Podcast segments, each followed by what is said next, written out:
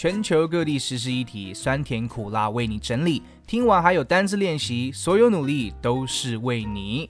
Hey folks, if you're just tuning in, this is Ken Miao with OP Studios. 我是 Ken 苗，欢迎收听一周大小事 OP Weekly, and it's time for some news. NFT and Metaverse, what's all the fuzz? 最近只要看新闻或是滑脸书、逛社群网站啊，一定会看到有人在讨论三个英文单字，叫做 NFT，或者是相关的新闻报道。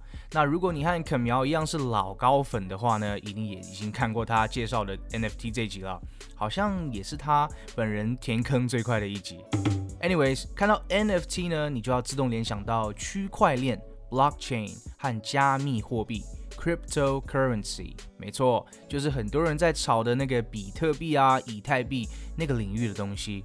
NFT 的英文是 Non-Fungible Token，非同质化代币。非同质化嘞，听起来好像要上物理还是化学课一样。但其实呢，我们把它稍微白话一点解释，就是四个字：不可替代。不可替代的代币。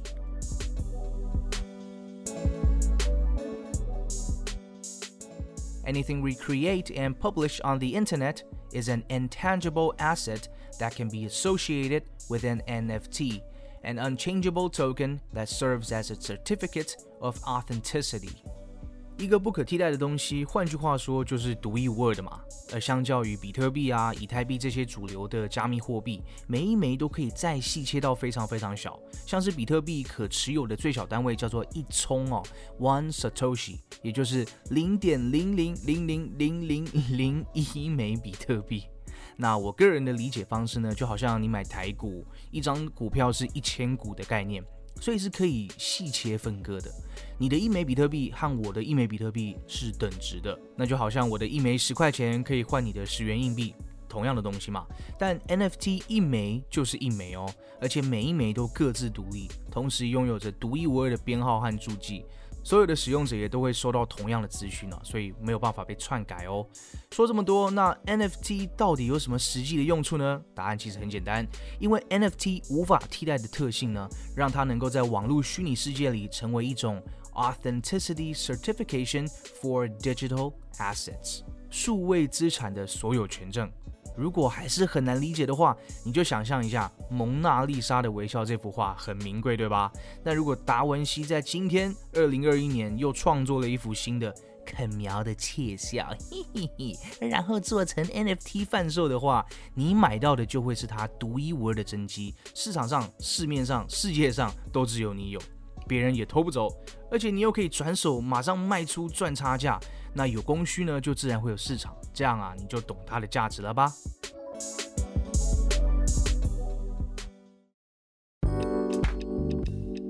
Mike Beeple Winkleman, who years ago set out to create a digital image every day, has now decided to put them all together, anchor them on Ethereum, and sell that digital work at Christie's in an auction that topped 69 million euros. 一位叫做 Beeple 的美国数位艺术家呢，在今年三月的时候，将他的作品于佳士得拍卖会上以六千九百万美金和台币约十九亿元的巨额拍卖成功。而且他本来还不是什么有名的艺术家，也没有受过什么专业的训练，但因为他是这股 NFT 新科技浪潮的先行者呢，超前卡位，Good timing。OK，所以拍卖成功之后呢，直接跻身成为当今在世最有价值的前三大画家，这根本就是庶民毕卡索嘛，该怎么形容呢？而且他也不用等到死后才出名，哎，直接名利双收，我来报名退休。然后最近唱玻璃心的那个 Nam We 黄明志呢，他也在几个礼拜前录了一首 Go NFT，然后放上几张照片啊，抱着试试看的心情，就制作成 NFT 在网络上贩售。然后你猜怎么样？一觉醒来，他的歌被买走了，现赚两千五百万台币，变成一个大富翁哦。他本人也在 YouTube 下面留言，真的是吓死人了！哇靠，到底是怎样？睡梦财神犬吗？我赚烂了，赚烂了，真是的。但话说，如果我们英文听我说之后有推课程商品，大家会愿意捧场吗？请在留言区和我们分享你的看法哦。不过别担心，不用比特币啦，我们不收那个，我们先小挑战新台币就好，拜托大家支持一下。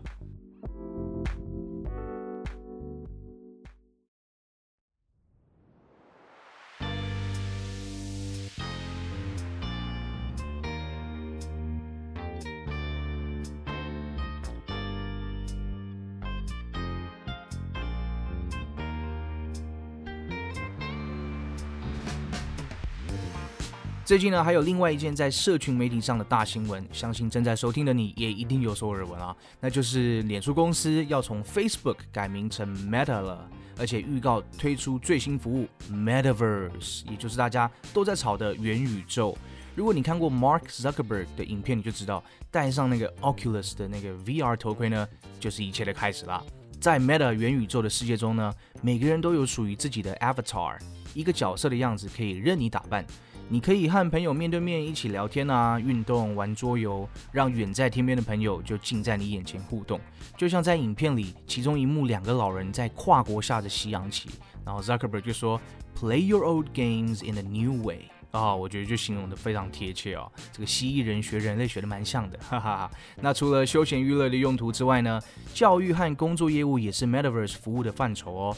平时啊，那个自然课本里面抽象难懂的天文学，在元宇宙里面超夸张的，你可以彻底的观察每一颗行星，就像在玩游戏一样。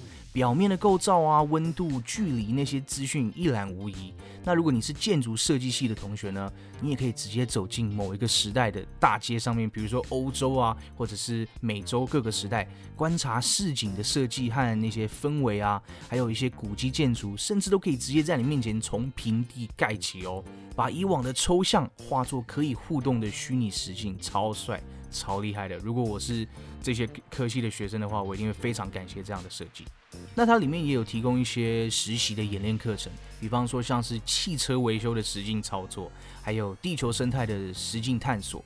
啊，那你甚至还可以跨国连线学习最新的医疗手术技术。诶，哇，透过元宇宙，你甚至可以进开刀房实习怎么手术。诶，哇，真是很难想象这个元宇宙技术的发展。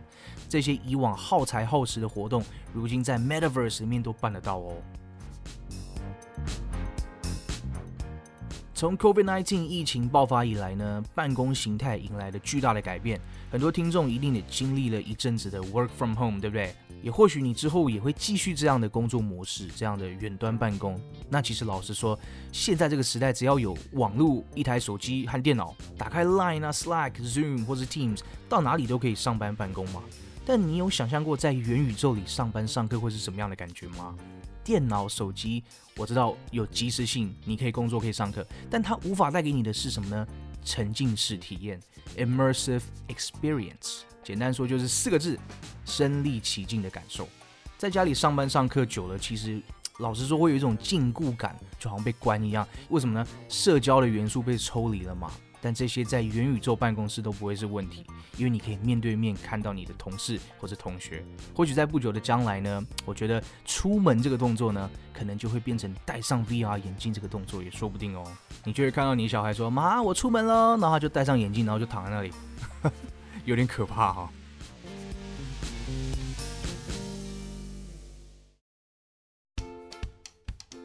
看见商机这么庞大的元宇宙，就好像看见未知的新大陆一样。大家开始开发啊，竞争就会有元宇宙经济的产生。NFT 的不可替代性呢，也注定将在元宇宙里扮演根本性的角色。以后所有数位的艺术品啊，乃至于就是百货商品、名牌奢侈包包、球鞋，都会是 NFT。不要不相信哦，而且要注意，因为 Gucci 啊、LV、Nike 这些大牌子都已经在上面布局喽。而所有交易都会由比特币、以太币这些虚拟货币来进行，俨然呢就成为一个全新的世界。听到这里，你或许觉得什么元宇宙啊、什么 NFT 离你非常遥远，感觉就是一些年轻人开创出来在打电动玩具而已。但如果你身边的人一个一个都进去了，那很自然的，我们也会有所接触哦。还记得那时候，FB 刚开始在台湾流行的时候啊，我还是学生，那个时候大家都还在用无名小站，大家都还有这个印象吧？那但没多过，但没过多久，朋友们都跑到脸书上面去了，所以自己也办了脸书。然后再过一段时间呢，什么东西出来，智慧型手机也跟着上市啊。那大家换，你也一定会跟着换，从智障型变成智慧型。所以我觉得我们不用一定要对 NFT 觉得很抗拒啊，或者很排斥。而且元宇宙其实也不是只有 Meta 或者是 Facebook 一家在做，台湾的 HTC 啊，还有很多厂商，哇，早就开始在开发了。我觉得只要能够把那个 VR 头盔的售价压低一点，甚至可以比如说啊，推一个买头盔送手机之类的方案啊，那或许再配合一些元宇宙概念股啊，台湾人最爱买股票嘛的一个催化效应之下呢，应该可以很快的可以普及吧，大众化。我觉得很有发展的未来这个趋势。所以对于这些新的科技产品和服务，你可以不喜欢它，这个没关系，但是请你一定要去认识它，至少要知道它在干嘛。如果逛街的时候你碰巧看到一个体验站，我建议大家就可以去试试看。就算不实际购买，我们也要实时的 update 自己的知识库，你说对吧？那如果有实际体验过元宇宙世界，或者是你买过 NFT 的听众呢？欢迎欢迎分享这集 episode。那请你也一定要在留言区分享你的体验心得哦。哦，我超级超级想要知道的，拜托你告诉我，please。一周大小事 OP Weekly，我们来看一下今天新闻的重点单字哦。Number one, fungible. Fungible 就是易于交换、交易，或者是我们直接说可替代的。那刚刚那个 non-fungible token NFT 就是 non-fungible，就是不可以替代的。Alright, for example, I assumed the two diamonds were fungible until the jeweler revealed their price difference. 我以为这两颗钻石是可以互相替代的，直到珠宝商透露了两者的价格差异啊，一个是真钻，一个是水钻。OK，好，Number intangible 就是无形的难以捉摸的或者是没有实际的形体所以你无法去触摸到的。All right for example sound and light are intangible 声音和光线是无法触及无法触摸的。Number three asset asset 好那 asset 的话就是资产的意思可以形容物或是形容人一个人在团队里发挥很大的作用也是一种资产 ok 好，那我们给两个例句。For example, you can say, copyright materials are also part of a company's asset. 版权资料呢也是公司资产的一部分。All right, another example, you can say, he'll be a great asset to the basketball team. 他将会成为篮球队的得力主将，或者是重要的资产。Number four, certificate, certificate 就是证书啊、证明的意思。 For example, you can say, Haley holds a certificate in early education. 海莉持有学前教育的资格证书。好，那学前教育的话，就是呃，可能像小小孩啊，幼稚园阶段，或者是在家里还没到幼稚园的那个时候的阶段，学龄前的小孩的意思。Number five, authenticity, authenticity 就是真实性的意思。 那如果我们要形容一个东西是真实的话，我们可以说 it is authentic, authentic。像 authentic leather 就是真皮的意思。好，for example, you can say. The authenticity of John's story is beyond doubt。好，约翰讲述的事情呢，它的真实性是不容置疑的。好，然后注意，我们去质疑别人、怀疑别人那个字叫做 doubt，doubt 那个 b 不发音哦。Alright, last but not least, number six, top, top. OK，这个 top 不是顶端或者是呃尖端的意思，它是超过、胜过的意思哦。好，那我们用一段员工跟雇主之间的对话来做例句哦。The employee says, Company A offered me 35k pay per month. 员工说，A 公司开给我一个月三万五的薪水耶。Employer says, I'm afraid I can't top that. 雇主呢就说，那我恐怕开不出比这个更高的价喽。好，其实就是很有礼貌的叫你滚吧。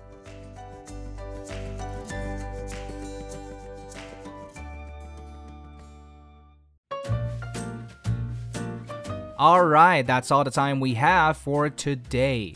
Hope you've learned something from today's news, and there's surely more stories to come. 逐字稿和这集的补充资讯，我放在 info section，大家有需要请自取哦。一周大小事 OP Weekly，我们下期见喽，拜。